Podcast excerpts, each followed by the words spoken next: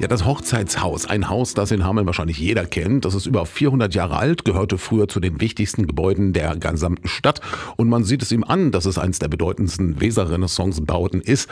Aber seit 16 Jahren ist das Hochzeitshaus vor allem eins, nämlich leer. Außer der Polizeiwache und dem Standesamt, das seit den 50er Jahren passenderweise da untergebracht ist, ist nicht mehr viel los in der Osterstraße 2 und das könnte auch noch eine ganze Weile so bleiben. Das Dach, das wird zwar saniert, weil es dringend notwendig ist, aber darüber hinaus soll es wohl nichts passieren. Es fehlt das notwendige Kleingeld und es gibt viele andere Projekte, die laut der Verwaltung wichtiger sind. Die Hamelner FDP rund um ihren Fraktionsvorsitzenden Rüdiger Zemlin sieht das ganz anders und bezeichnet es als eine nicht hinnehmbare Situation, dass das Hochzeitshaus ganz unten auf der Prioritätenliste steht. Es wird immer wieder hinten angestellt und wenn man das genau betrachtet, bedeutet das, die nächsten 10, die nächsten 20 Jahre wird da nichts passieren, weil die Haushaltssituation ist in absehbarer Zeit nicht besser.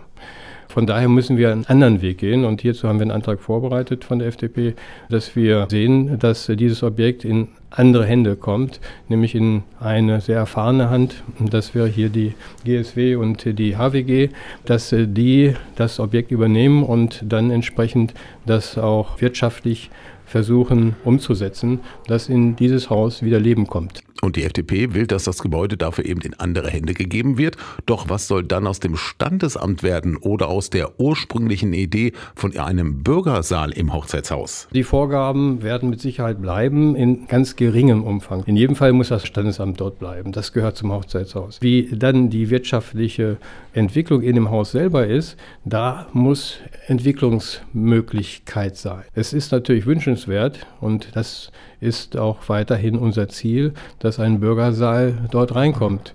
Nur wenn wir das nur immer fordern und es tut sich nichts, wäre das natürlich falsch. Also muss man sich überlegen, wie kommt es wirtschaftlich zu diesem Ergebnis.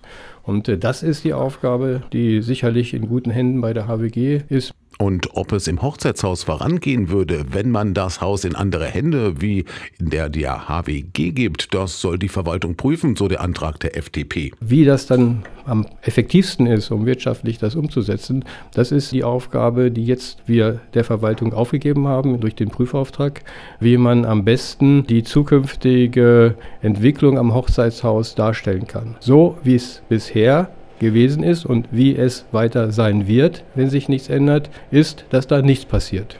Und das kann nicht das Ergebnis sein. Und über diesen Prüfauftrag wird heute Nachmittag der Finanzausschuss der Stadt diskutieren.